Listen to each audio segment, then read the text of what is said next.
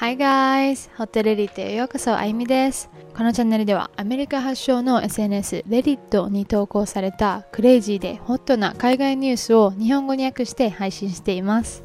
周りのみんなは知ってるんですけど、あゆみは子供が苦手で、今のところは子供欲しくないなって思ってて。で、今日話すお話たちは、さすがにこのお話のせいで子供欲しくなくなったっていうわけじゃないけど、あのこういうこともあるよねってだから子供欲しくないねんなって思わせるようなお話たちを紹介します。1話目いきます。娘が寝室のドアを静かに閉めないのでドアを取り外した私はクソ野郎でしょうか。うー投稿者は40歳の女性。娘のマギーは14歳。息子のリヴァイとチャーリーは12歳と10歳です。息子のリヴァイとチャーリーは一つの部屋をシェアしていて一番上で唯一の女の子のマギーは一人部屋を持っています。マギーはとてもいい子です。宿題もするし、家事も文句を言わずに手伝うし、弟たちを困らせることもあまりありません。問題は彼女が寝室のドアを静かに閉めないことです。彼女が夜中にトイレに行くたびにドアを思いっきりバタンと閉めます。朝起きるときも夜寝るときもバタンと閉めます。彼女が自分の部屋に出入りするときは、ほとんどいつでもドアを思いっきりパタンと閉めます。しかも彼女の部屋のドアだけで、家の中の他のドアは普通に閉めます。彼女がドアを閉めるたびに壁が揺さぶられ、みんなよくこのせいで目を覚まします。息子たちの部屋はマギーの部屋と壁を共有しており、私たち夫婦の寝室は彼らの部屋の真上にあります。みんなを起こしてしまうからもっと気を使ってほしいと優しくお願いしましたが、彼女は右から左へと聞き流すだけでした。もしこれが続くようなら責任を取ってもらうともっと強く言ってみましたが、何も変わりませんでした。先日、彼女はトイレに行くために起きて、またもやドアの音で家族全員が起こされた時に私は切れました。その日私は仕事で朝5時に起きなければいけなかったし、睡眠の邪魔をされるのはもうこりごりだと思い、彼女の部屋に行きドアをノックしました。彼女はドアを開け、何よと生意気な態度で叫んできたので、私は怒鳴り返さないようにするのがやっとでした。もしもう一回ドアの音でみんなを起こすようなことをしたら、次家に帰ってきた時にはドアはもうないよ。と私はできるだけ冷静に言いました。娘は放っておいてと怒鳴り、私の前でドアを5回思いっきり閉めました。翌日、私も夫も休みだったので、娘が学校にいる間に私たちは彼女の部屋のドアを取り外し、代わりにカーテンを取り付けました。帰ってきてそれを見た娘はビビっていました。そしてこれは精神的な虐待でプライバシーの侵害だと言ってきました。それからはずっと拗ねていて口も聞いてくれません。私の母は私たちがクソ野郎だと言っていますが、家が揺れるのを毎日経験しなくちゃいけないのは私たちなんだから過剰な反応ではなかったと思います。それと私たちはお互いのプライバシーをちゃんと尊重しています。だからこそ重いしっかりとしたカーテンを取り付け、娘の部屋の中は見れないようになっています。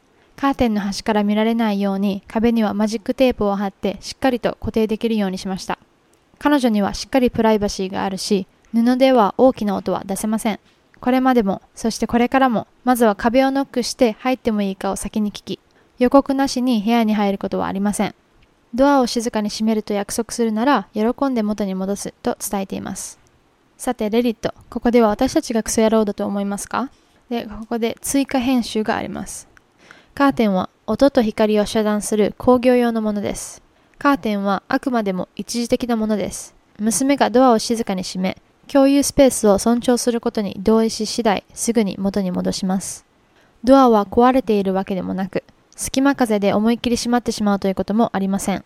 これ、題名を聞いたときは、ちょっと確かに精神的な虐待やなと思ったけど、カーテンつけるのは賢いなと思った。言うことを聞かへんかったらどうなるかをこうちゃんと思い知らせてるけどプライバシーを侵害せずこうやりすぎない正当なあのフェアな罰し方やなと思って。めっちゃいい親じゃない？子育てってめっちゃ忍耐力を試されると思うねんけど。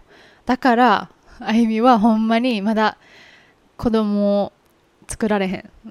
親になるのにはほんまに向いてないと思う。なんかブチギレあまあブチギレて叫びまくるのもあるかもしれへんけどその前にもう一生口聞かへん感じのあの切れ方するからあゆみは。でも分からへん。子供もできたらまた変わるんやろうな。でもあゆみも一応2匹のママなので犬育てるのって結構こう子育ての練習になるというかもちろん子育てとは比べ物にならへんぐらい簡単やけどこう時間を失うこととかうんちを拾ったりこう生理的なこうわかるやろ？そのことをするあのおむつ替えたりするのに似てるしそういうのそういうところでこう人間力というか親力を試されるから子供が欲しい人はまず犬を飼ってみてほしいです。今のご時世は子供いなくても幸せになれるしね。焦らず。子供いても幸せやし子供いなくても幸せになれるし。でもやっぱ年齢のことも考えなあかんしこう体のことを考えてほんまにそこが男性と女性公平じゃないよなと思う。うーん。だから養子もいいなって思うし養子は養子でね大変なことがいっぱいあると思うからまあ、まだ若いしちょっと考えるのは後回しにします。このお話のクソ野郎度は投稿者夫婦はゼロ。クソ野郎ではないやんな全く。どっちかといえば親として5つ星です。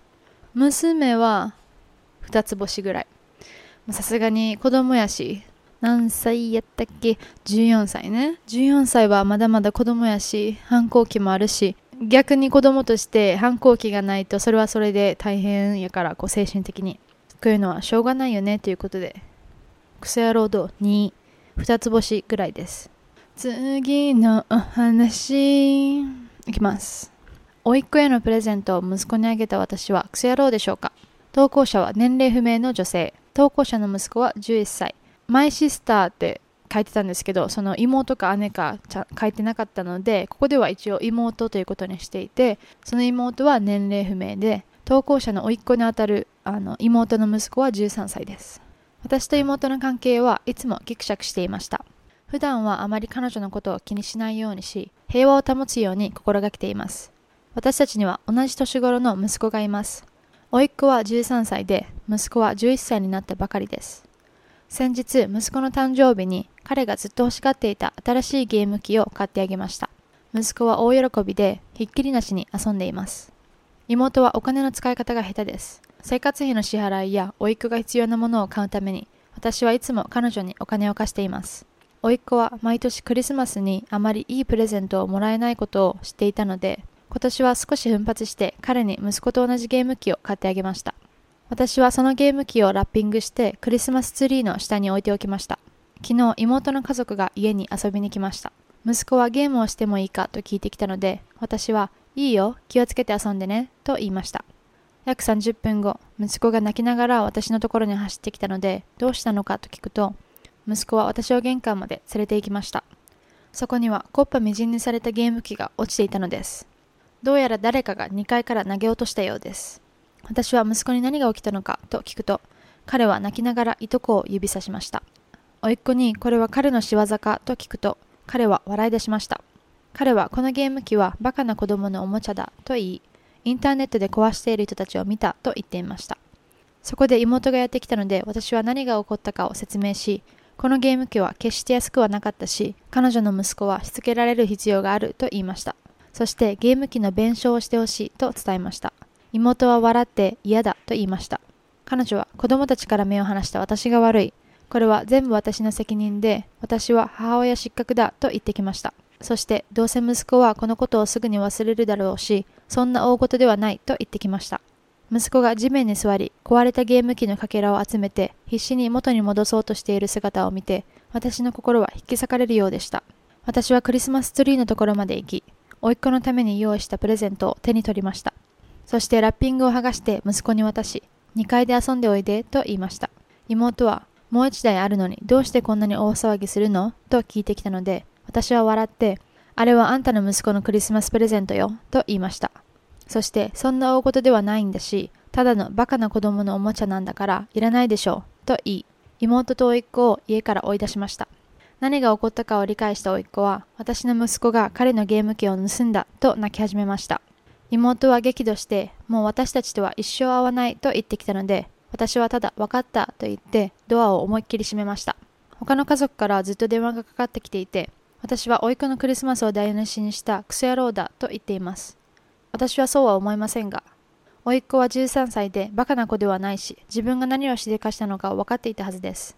息子に嫉妬していただけだとしてもしていいことといけないことを知らなくちゃいけない年齢です。どうせ妹はこの状況で何もしなかったと思うので私はただするべきことをしただけです。家族家族みんなが甥っ子に新しいゲーム機を買ってあげるべきだと言っていますがそんなお金はありません。私が悪かったのかなと思い始めたのですが私がクソ野郎なのでしょうか？どうでしょうか？